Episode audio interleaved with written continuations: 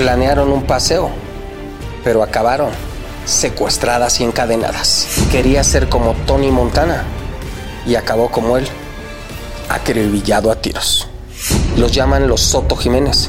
Es toda una familia de criminales. Hola, qué gusto saludarlos. Sean bienvenidos a este su podcast Sin Ley. Yo soy C4, C4 Jiménez. Vamos a arrancar. Es la historia de tres mujeres que buscaban alejarse un poco del caos de la ciudad y que acabaron viviendo el peor fin de semana de su vida. Vamos a empezar con una historia de tres amigas. Tres amigas que deciden ir a practicar senderismo, deciden ir a andar en el bosque en el Estado de México. Tres amigas que tienen entre 25 y 30 años de edad, un fin de semana deciden ir a pasear, planean, lo planean durante una semana completa, se van un viernes, llevan su camioneta, las tres quieren pues alejarse un poco de, de la cotidianeidad, alejarse un poco del ruido de la ciudad, pero ese fin de semana acaba siendo el peor de sus vidas. Estas tres jóvenes, estas tres jóvenes llegan a el Estado de México, estacionan su camioneta y comienzan ellas a instalarse, bajan y empiezan a andar en el bosque sin imaginarse que estaban hombres comenzando a seguirlas. Esos hombres empezaban a vigilarlas, empezaban a acecharlas y mientras más se introducían ellas en la zona de montaña, en la zona de bosque, más se estaban acercando a las manos de estos sujetos. Estos sujetos las seguían, las estaban vigilando, las seguían de cerca, pero de una forma en la que ellas no se daban cuenta. Caminaban entre los, entre los matorrales, entre la hierba, entre los caminos de esta zona cuando estos sujetos empezaron ya entre ellos a coordinarse para acercarse. Ellos iban con la intención de secuestrar a estas tres jóvenes. En un momento dado, las tres, ya en una zona bastante alejada del área donde podía haber población, del área donde alguien podría escucharlas, del área donde alguien podría ayudarlas, ya bastante metidas en la zona boscosa llegaron estos sujetos, las amenazaron, les quitaron sus teléfonos, se les aparecieron de frente y ahí empezó el momento del secuestro. Se las llevan de ahí, por supuesto bajo amenazas, por supuesto con insultos, con amenazas de asesinarlas, con amenazas de abusar sexualmente de ellas, provocarles por supuesto un terror total, un terror mental, asustarlas de tal forma que entraran ellas en un pánico en el que no sabían absolutamente qué hacer.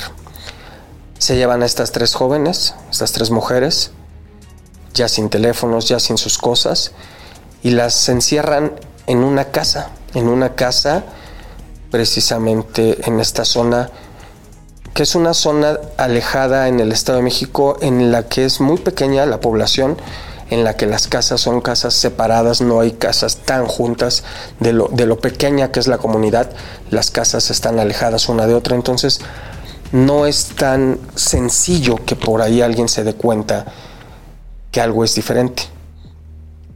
De pronto las encierran ya en esta casa y lo que hacen estos sujetos es encadenarlas. Les ponen cadenas alrededor del tobillo a cada una de ellas y con estas cadenas las amarran a la base de una cama y de ahí al piso. Así las tenían sujetas, así las tenían cautivas. Les dieron algunas cobijas, les dieron algunas eh, sudaderas con capucha para que pudieran refugiarse un poco del frío porque esta zona la temperatura eh, eh, se baja, llega a bajar hasta los 0 grados durante la madrugada y quizá a veces un poco más. Entonces ahí las tenían cautivas y empiezan ellas, a, empiezan ellos, estos sujetos a, hacer llamadas a su familia para exigir dinero. En un principio la familia de estos jóvenes pensaban que era una extorsión simplemente precisamente porque sabían que ellas se iban a ir a, la zona boscosa y que iban a estar alejadas un poco de, lo que es los teléfonos, de lo que es el contacto, y, pensaron que seguramente la familia pensó que, que seguramente alguien quiere extorsionarlos. Sin embargo, después cuando empiezan a ver que les marcan del teléfono de las víctimas, cuando empiezan a ver fotografías de ellas, se dan cuenta que efectivamente las tienen secuestradas que efectivamente exigían un rescate y que amenazaban con asesinarlas si no encontraban, si no entregaban el dinero que, exigían. Las autoridades de la Comisión Nacional Antisecuestro, la Policía del Estado de México, la Secretaría de Seguridad del Estado de México y la Fiscalía comienzan a hacer una investigación y van a la zona en la que, eh, eh, en la que estas jóvenes habían ido a, a pasear. Y es ahí donde empiezan a hacer un, rastreo de esta banda de secuestradores y que después se dan cuenta es una banda que no era la primera vez que operaba, que se dedicaba precisamente a buscar a estas personas, a, las personas que iban a, practicar ahí senderismo, que iban allá a despejarse un poco, y ellos eran siempre las víctimas y pocas, pocas o casi nunca había denuncias precisamente ante las amenazas de, muerte, ante las amenazas de, hacer un daño posterior, las denuncias eran nulas, pero en este caso las víctimas, es decir, estas mujeres estaban todavía amarradas, todavía encadenadas y entonces había que encontrarlas. Por eso, por eso se hizo esta investigación y en esta búsqueda encuentran la casa donde estaban secuestradas estas jóvenes. Las patrullas están buscando en la zona y en un momento dado llegan a una casa sin imaginar que esa era la casa de seguridad, pero cuando van acercándose hacia ese domicilio, afuera unos hombres que estaban cuidando la casa ven llegar a las patrullas y ellos simplemente corren, se introducen a la zona boscosa y abandonan el lugar.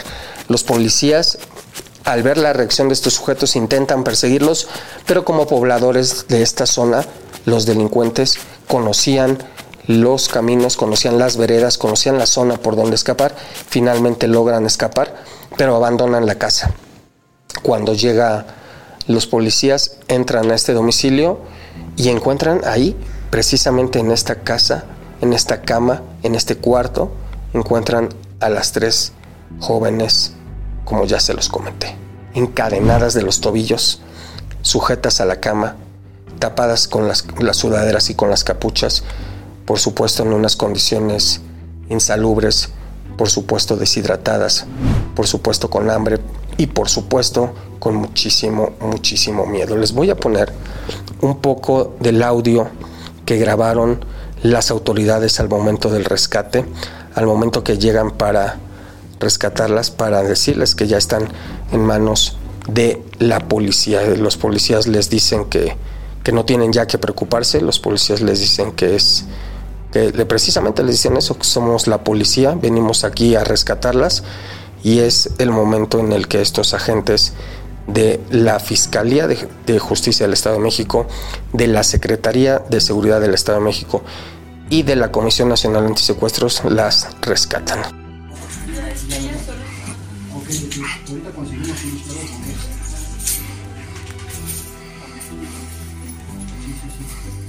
Tranquilas, ya están bien, tranquilas.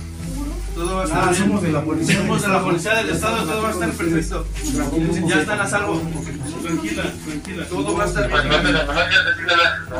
¿No traen cizallas? ¿Unas cizallas? ¿Cizallas, sí, Sí, Traigan silachas, ¿no? Lo que las tres. Tranquilas, hijas. Ya van a estar bien.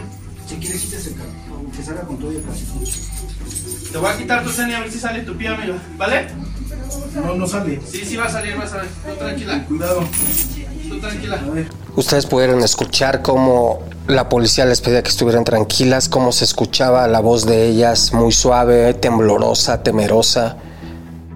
No puedo imaginar lo que pasa por la mente de alguien que cree que ya no va a regresar a casa, que no está seguro siquiera si va a volver a salir de ese lugar en el que la tienen encadenada y es precisamente lo que sucedió con estas tres jóvenes. Ese momento en el que ven a los policías llegar, primero no saben quiénes son, no saben con qué intención vienen, y ya después darse cuenta que, existe la posibilidad y que es real la posibilidad de que ya las están rescatando debe de ser algo inimaginable, algo increíble, algo terrible también. Ustedes escucharon, los policías preguntan si, hay, si, alguien trae cizallas, alguien pide que traigan un hacha, porque lo, quería, lo que querían era romper las cadenas que tenían sujetas las piernas de estas, de estas jóvenes. Y también pudieron escuchar cómo hablaban que si eran dos cabrones que estaban corriendo, los que, los que estaban siendo parte de este grupo delictivo y sí, precisamente se referían a estos secuestradores. Esta, este, este audio que escucharon este es, parte de un video que, que, grabó la autoridad. En ese momento finalmente fueron rescatadas estas tres jóvenes, hoy estas tres mujeres están ya con su familia.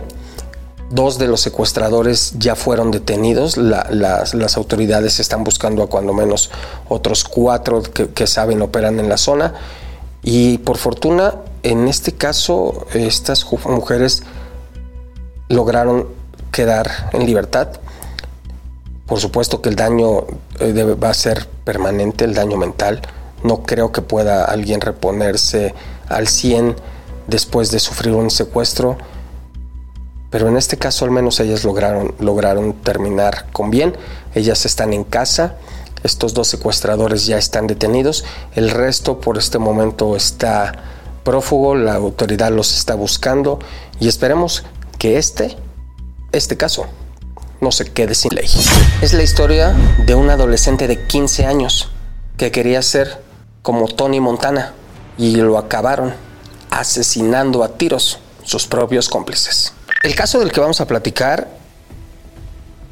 nos hace a veces pensar que los ídolos de la televisión en realidad muchos, no todos por supuesto, pero muchos, no nos llevan a nada bueno. Y este es el caso de un chavito de 15 años que por ser y por querer ser como su ídolo, acabó asesinado a balazos a menos de 300 metros de su casa.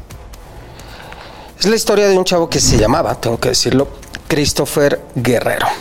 Christopher Guerrero vivía en Ciudad de México, vivía al norte de Ciudad de México, en una colonia que se llama Cocoyotl. Es una colonia complicada, una colonia con alto índice delictivo y una colonia en la que este chavito creció y se dedicó a delinquir. A Christopher le decían el cachetes, precisamente porque estaba cachetón. Pero él no le gustaba que le dijeran sí. Él tenía un ídolo que era de donde él sacaba su, su, comillas, apellido, comillas. Él quería que lo llamaran Christopher Montana. ¿Por qué? Porque su ídolo era Tony Montana. Tony Montana, seguramente ustedes lo ubican y quien no lo ubique les cuento, Tony Montana es un hombre, un personaje de una película llamada Scarface, un personaje que se supone que es un cubano que llega a Estados Unidos, llega a Miami y se vuelve en un capo narcotraficante. Y según la película, según su historia, se vuelve un gran narcotraficante, un gran capo, dueño por supuesto de mansiones, de carros, multimillonario, poderoso, con mucho dinero. Por supuesto, dinero mal habido. Este sujeto, el de la película, acaba asesinado a balazos. Christopher quería que lo llamaran así. Él decía que él iba a ser el Tony Montana y entonces él quería que lo llamaran Christopher Montana, a tal grado que tenía rasurada en la parte derecha de su cabeza. El cabello lo tenía cortito, cortito, y en la parte derecha de su cabeza hacía que le rasuraran la letra C y la letra M. Y en su Facebook incluso también él se hacía llamar Christopher Montana, porque él quería ser como Tony Montana. Y acabó como Tony Montana. Les cuento más de su historia. Christopher si ven su rostro, si ven las fotografías que hay en su Facebook, no parece tener más de 15 años. Ni siquiera parece llegar a los 13. Hay fotografías en las que él se lucía con pistolas. Y si ustedes lo ven, trae un pants rojo de los toros de Chicago, una sudadera roja, una gorra con el logotipo de Michael Jordan en la visera.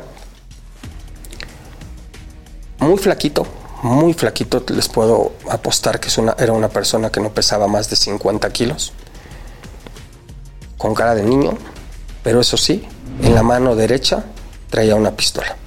Una pistola que era un tamaño que su mano no alcanzaba bien siquiera a sostenerla, pero él la presumía supuestamente fajándosela en el eh, resorte del pants, por supuesto algo que no podría suceder porque se caería pero él así se posaba, así posaba para sus fotografías del Facebook. Con sus pistolas, con pistolas en la cintura. Pistolas que no eran de él, pero que eran de la banda en la que se juntó. Porque como él quería ser un gran capo, se metió una banda delictiva, una banda de su colonia, una banda que se dedicaba a extorsionar, a vender drogas. Por supuesto estaba relacionado con asesinatos, con robos, con robos de automóviles. Y Christopher era parte de esta banda. Desde los 13 años él ya estaba metida en esta banda delictiva. Andaba con ellos, se sentía parte de ellos, fumaba marihuana con ellos, se drogaba con ellos, se emborrachaba con ellos, andaba armado con ellos. Les digo, desde los 13 años. Yo a los 13 años, y seguramente ustedes también los, tendrán sus anécdotas, a los 13 años mi mamá con problemas me dejaba ir a la escuela solo. Yo iba a la secundaria y con problemas me dejaba que me fuera solo porque no me fuera a pasar algo. Y si me iba solo, tenía que casi casi avisar desde el momento que salía de la, de la casa hasta el momento que estaba en la escuela y de regreso para que no me perdieran de vista.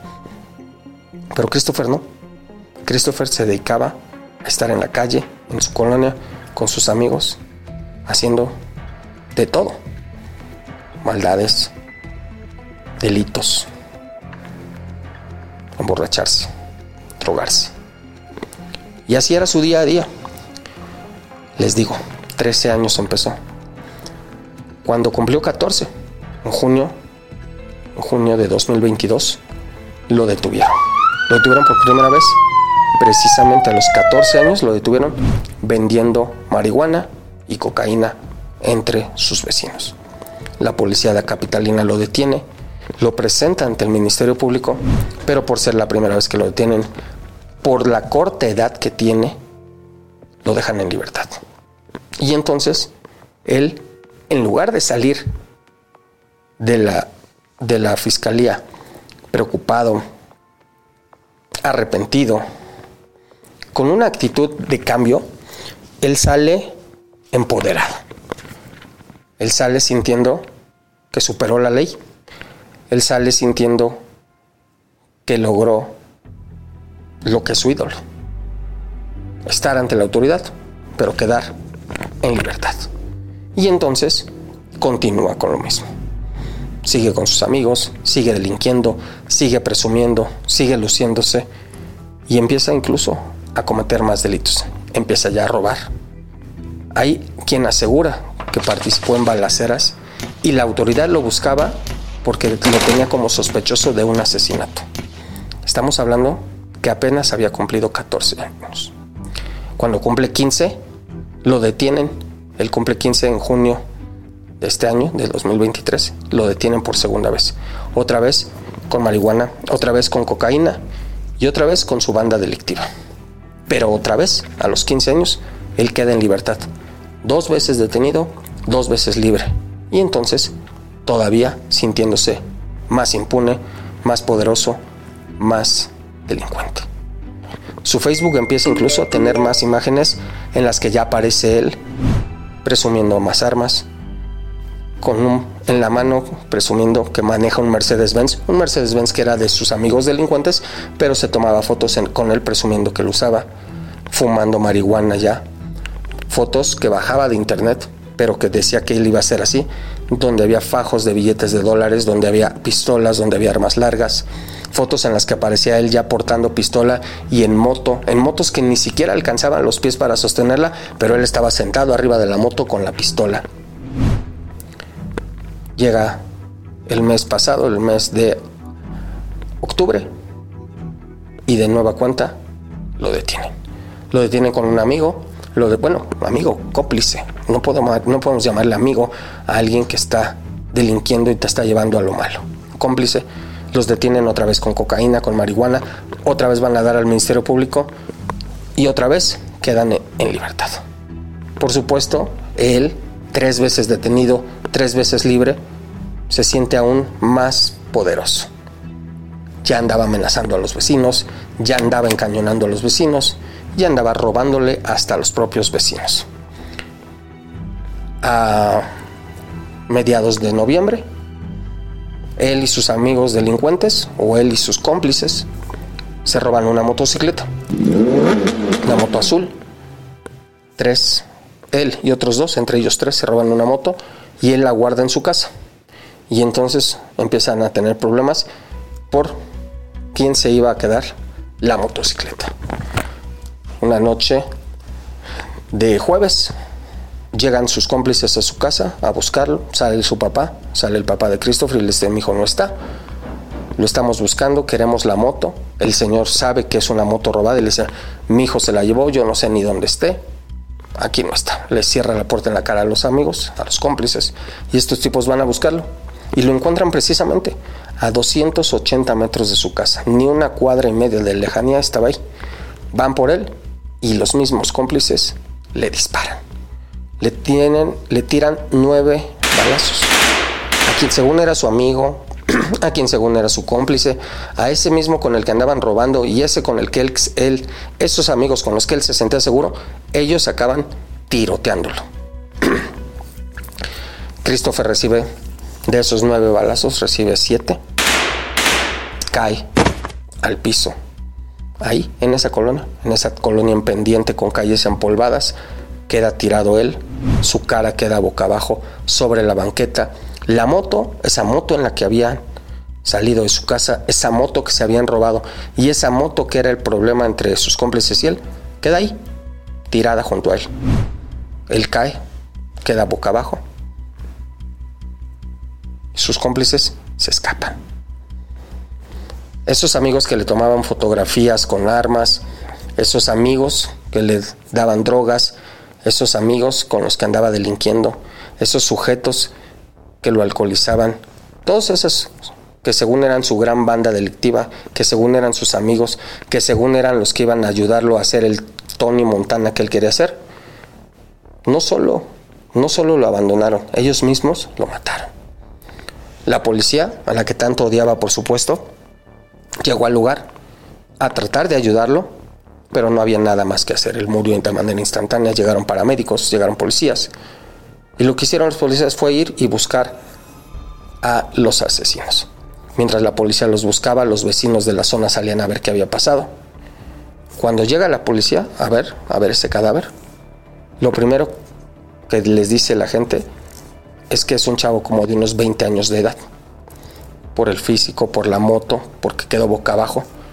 Y los policías en cuanto se acercan, lo primero que ven es la C y la M rasuradas en la cabeza. De inmediato los policías sabían quién era. Sabían que esa persona que estaba ahí muerta era el Cachetes, a quien ellos conocían como el Cachetes, pero que él decía ser Chris Montana. Esas letras que, lo que tenía grabadas en la cabeza fueron las que lo permitieron a la autoridad identificar el cadáver de ese chavo, de ese chavo de 15 años de edad. Fueron a buscar a su familia, salió su papá. Otros policías fueron a buscar a los delincuentes que lo habían tiroteado. Detuvieron a cinco sujetos. Los están investigando para ver si sí participaron en este crimen. Ellos dicen que no son ellos, otros dicen que sí. Al final acabaron detenidos con drogas. Y la colonia, la colonia siguió igual. Al día siguiente, en el lugar había solamente algunas cintas amarillas como recuerdo de la escena del crimen. Alguien pasó y puso ahí una veladora. Quedó una mancha de sangre en el piso, la sangre de Christopher. Y empezaron los mensajes en redes sociales para él. Mensajes de sus supuestos amigos. Y digo supuestos porque incluso hay mensajes en los que hay gente que le escribía, no te conocía bien, pero se veía que eras buena onda. Nos vemos en el cielo. Otros mensajes como, eres grande, en el cielo te estarán esperando. Mensajes como, mi carnalito, por algo te fuiste, allá échale ganas en el cielo. Mensajes de todos esos amigos que en lugar de haberlo ayudado a estudiar, a dedicarse a un deporte, a salirse de ese grupo delictivo, lo fomentaban, lo fotografiaban, le decían que se veía muy bien en sus fotos con armas, le aplaudían toda esa vida delictiva, esa vida delictiva que al final lo llevó a acabar ahí muerto. Esa noche, al día siguiente, lo velaron en un ataúd blanco. Flores blancas, una pequeña caja de madera. Y al final lo sepultaron, lo sepultaron allí en un panteón de la Gustavo Amadero. Los mensajes siguieron, los mensajes de te vamos a extrañar, y también hubo mensajes de insultos, muchos mensajes de insultos, de gente que decía que se lo merecía, de gente que decía que por andar de delincuente tan escuincle muchos de agradecimiento incluso, así como lo escuchan. Gente que decía que qué bueno que ya se había muerto porque solo había provocado mal. Gente burlándose, gente riéndose, gente festejando. Al final, Christopher era un joven, un adolescente de 15 años, un adolescente que quizá debía haber estado estudiando, practicando algún deporte, dedicándose a algo que en el futuro le dejara una buena vida. Pero él quería ser como Tony Montana. Vio un día la película y dijo yo quiero ser ese sujeto. Vio en ese personaje de televisión un ejemplo a seguir, un muy mal ejemplo a seguir. Y a sus 15 años ya tenía tres capturas. Ya lo buscaban por un homicidio. Ya lo habían acusado de traficante de drogas. Y él se lucía, se sentía empoderado, se sentía fuerte, sentía que iba a ser eso, un gran capo con poder y con dinero. Hoy Christopher está enterrado en un panteón de la Gustavo Amadero. La colonia sigue siendo la misma. Sus cómplices, unos andan libres, otros están detenidos, otros andan huyendo. Los delincuentes ahí siguen. Christopher ya no está. Y muchos de esos sujetos que lo llevaron por ese camino hoy andan ahí, sintiendo como él sintió en algún momento, que iba a vivir sin ley. Es la historia de una familia criminal. Se dedican a defraudar por todo el país. Los detienen y tristemente suelen quedar en libertad. Vamos a platicar ahora la historia de lo que he llamado yo una familia criminal, una familia de delincuentes. Y es toda una familia, pero no solamente una, sino se han juntado varias familias porque entre ellos se han casado y entonces el negocio delictivo se ha extendido a todos. Empecé yo a platicar de este grupo delictivo y me empecé a investigarlo hace unos cuatro años. Y todo comenzó, les voy a contar. Una mañana de sábado me avisa la policía, me llama un amigo de la policía y me dice, oye, nos dejaron abandonado y estrellado un Lamborghini aquí en la Condesa. Por supuesto, pues llama la atención, ¿no? Es, es muy común que, que algún, alguna persona que va tomada choque y abandone su carro ante el miedo de que la autoridad lo pueda detener porque va tomado, porque daña algo. Entonces se van, abandonan el carro y después ya aparecen ya sin, sin, los eh, síntomas del alcohol, ya aparecen sobrios y simplemente dicen que se fueron por miedo, inventan alguna historia. Pero un Lamborghini, estamos hablando de un carro que cuesta, o en ese entonces, recuerdo, lo, revisamos y costaba, tenía un precio de 3 millones de pesos. Un Lamborghini negro, muy, muy bonito el carro. Y quedó ahí, lo dejaron estrellado, abandonado y tirado. Por supuesto, todo, nos llamó la atención quién choca un carro de más de 3 millones y lo deja tirado como si fuera una bicicleta, una moto, un carro muy barato. Y empezamos a investigar, investigar. Y dijimos, bueno, seguramente aparecerá al rato a reclamarlo el dueño. Pasaron las horas, pasaron los días, llegó una semana y nadie se aparecía para reclamar el Lamborghini. Empezamos a hacerle ruido en redes sociales, empiezo a difundirlo y me contacta alguien y me dice, ese Lamborghini lo dejó abandonado Guillermo Soto. Le dicen Soto Memín. Y me dice, ese carro se lo robaron. Se lo robaron en Jalisco en un fraude con un cheque sin fondos. Y me manda la foto del tipo que se lo robó y me dice, es él, se llama Guillermo Soto, le dicen Soto Memín, y es parte de una banda que se dedica a comprar carros por todo el país, diciendo que son empresarios, que son eh, herederos de alguna fortuna, que son comerciantes, que tienen mucho dinero y que se dedican a coleccionar carros.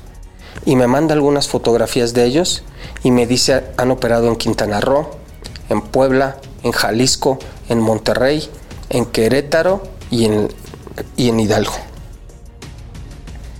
y empiezo a buscar en los diferentes estados y empiezo a buscar notas periodísticas en internet y empiezo a hablar con mis contactos y efectivamente las fiscalías de los y las procuradurías en aquel entonces de esos estados tenían denuncias de gente a la que le habían robado su carro de esa forma. Llegaba alguien un día viernes, les voy a describir cómo llegaban Llegaban en un carro llamativo, en un Porsche, en un Lamborghini. Digamos que el más austero era un Audi o un Mercedes. Llegaban siempre un hombre acompañado de una mujer, una mujer llamativa físicamente, un hombre vestido con ropa de marca, ella por supuesto también vestida con ropa de marca, y atrás en otro carro, en un carro tipo Charger, en un auto tipo Stratus, en un auto tipo patrulla, sin ser patrulla por supuesto, venían otras dos personas que eran o decían ser los escoltas de estos jóvenes. Por supuesto, eso llamaba la atención. Pensabas que en verdad si están llegando en un carro bueno, bien arreglados, con ropa de marca, con un carro escolta y con escoltas, por supuesto que te imaginas que es alguien de dinero. En realidad, todos eran amigos, no eran los escoltas, la chava era, por supuesto, era la él, y todo eso, todo eso era un disfraz para aparentar precisamente que eran adinerados, que eran empresarios o que se habían eh, que habían recibido alguna herencia.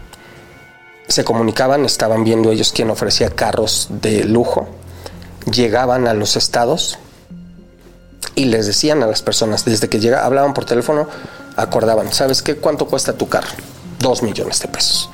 Necesito verlo, es casi un hecho que te lo voy a comprar, solo necesito probarlo porque se lo voy a regalar a mi esposa, mi esposa lo quiere ver, voy para allá, si me gusta, mañana mismo te lo compro. Siempre hacían las citas los viernes, los viernes por la tarde. Llegaban y le decían, a ver, vamos a ver el carro. Llegaban con toda esta parafernalia, con todo este show que les estoy contando. Y los vendedores al ver esto, pues confiaban en la persona. Decían, trae, tiene un buen carro, viste bien, trae escoltas, pues seguro es una persona de dinero. Veían el carro, se veían en alguna plaza y este tipo le decía, el carro es para mi esposa, vamos a verlo.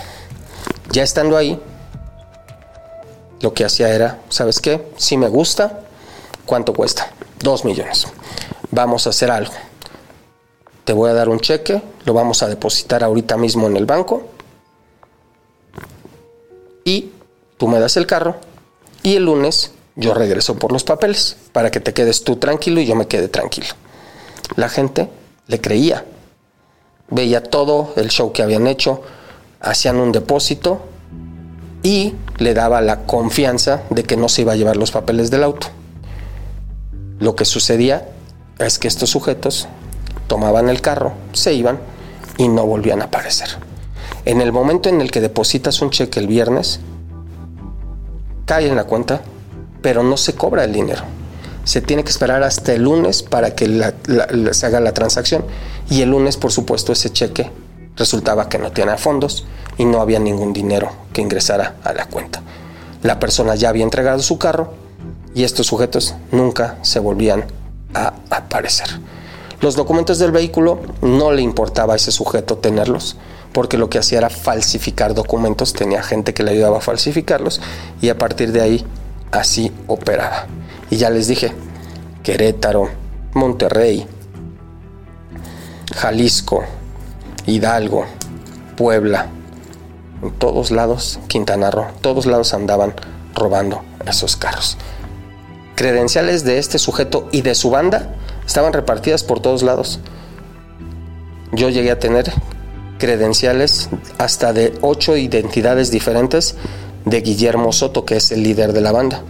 Pero estaban también sujetos hombres y mujeres que estaban haciendo exactamente lo mismo, porque ya les decía, primero era una familia, papá, mamá, dos hermanos y dos hermanas, eran seis.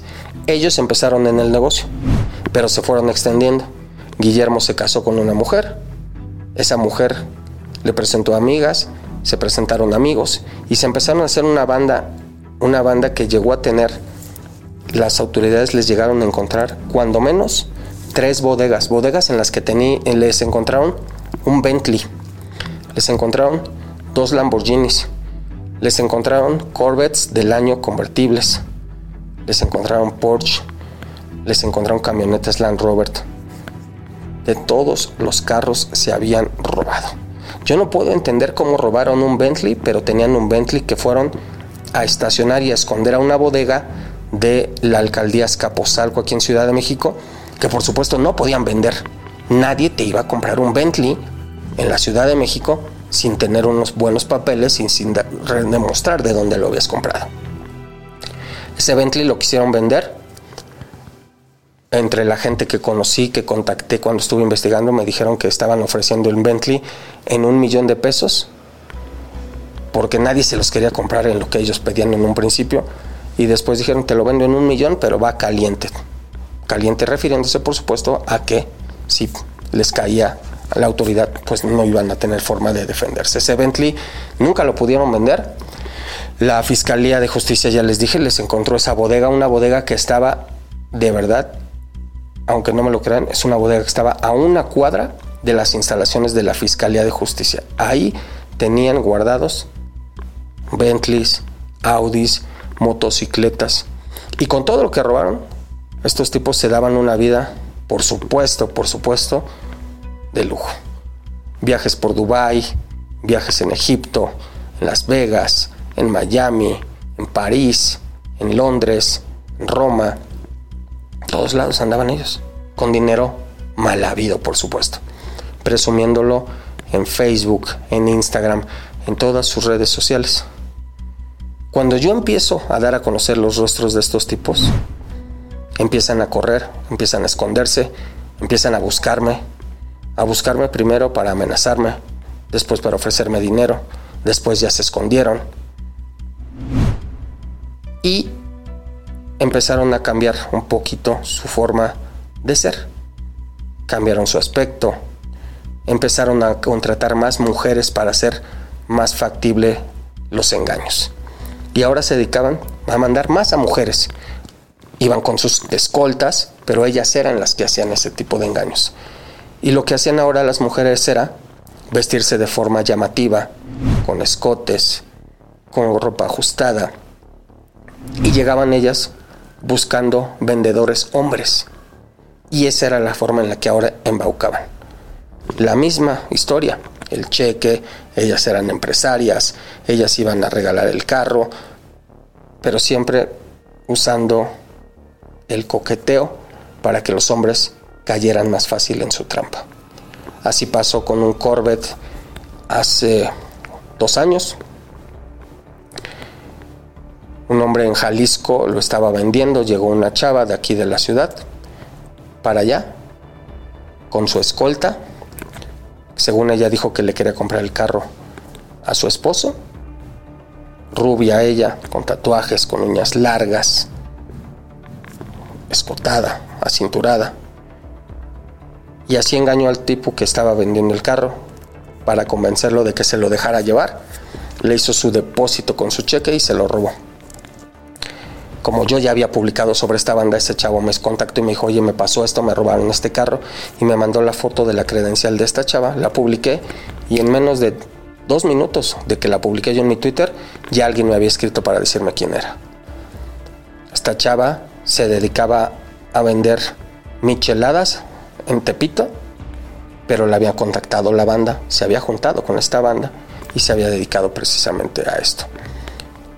La exhibimos de tal forma que la fiscalía logró ubicarla, que alguien nos logró dar información y acabó detenida. El carro lo recuperó la autoridad en una bodega en Hidalgo, imagínense, allí encontraron una bodega y desde entonces esta banda han ido deteniendo a muchos de sus integrantes, pero lamentablemente de tanto dinero que han hecho, logran salir muchas veces de la cárcel. Les contaba que tenían bodegas con tantos carros, pero no toda la gente logra ubicarlos, no toda la gente se entera cuando los detienen y entonces cuando ellos caen detenidos los detienen por un robo de un carro de un millón de pesos y la gente que está defraudada acude y entonces ellos lo que hacen es, ¿sabes qué? Te ofrezco, yo te defraudé tu carro de un millón de pesos. Te ofrezco devolverte tu millón de pesos que te robé y te doy otro millón, pero quita la denuncia en mi contra. Lamentablemente muchas de las personas, o si no es que la mayoría, aceptan ese tipo de propuesta y entonces estos tipos quedan libres. A Soto Memín, el jefe de la banda, lo han detenido de menos, de menos, dos veces.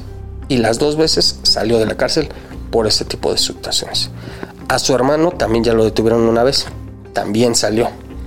A su hermana también la detuvieron una vez, también salió. Actualmente está detenida la esposa de este sujeto. La detuvieron apenas a mediados de noviembre Está detenido el papá de este sujeto. Lo detuvieron hace unos tres meses. Sus hermanas andan prófugas. Su mamá está escondida. La suegra de este tipo también está en la cárcel, pero ella, y ven por qué les digo que es una familia criminal, la suegra de este tipo está detenida, acusada de contratar a unos sicarios para un asesinato. Esa señora, la suegra de este tipo, la mamá de su esposa, que también está detenida, es una señora que dice que se dedica a la santería, que dice que es bruja y que le hace limpia a policías y a delincuentes. Y precisamente eso le permite tener contacto con muchos delincuentes y eso le permitió conocer a unos sicarios que contrató para que alguien matara a una mujer. Díganme si no es toda una familia criminal. Actualmente esa suegra y esa esposa están en la cárcel, mamá e hija están en el penal femenil de Santa Marta, Acatitla. Ya les decía, el papá de este tipo está en el reclusorio Oriente, me parece. Su hermano salió de la cárcel, él está libre. Y muchos de sus cómplices andan escondidos, algunos ya se han separado, han hecho sus, propias, sus propios grupos. Pero la realidad es que tienen mucho dinero con el que están tratando de corromper a las autoridades, de arreglar los asuntos. Y a la fecha suman, según la misma autoridad, de menos, de menos unos 200 robos de estos tipos. 200 robos en los que algunos recuperaron su dinero, algunas de las víctimas, muchos no. Los carros los han ido encontrando, hay bodegas que seguramente están todavía por ahí. Pero estos Soto Jiménez llevan, ya les digo, años. años engañando, defraudando y viviendo según ellos y esperando según ellos hasta ahora vivir sin ley. Hasta aquí llegamos el día de hoy. Recuerden que nos pueden escuchar en todas las plataformas, en Spotify. También síganme en mis redes. Ya lo saben, me encuentran en arroba C4 Jiménez. Yo soy C4, C4 Jiménez. Esto fue Sin Ley.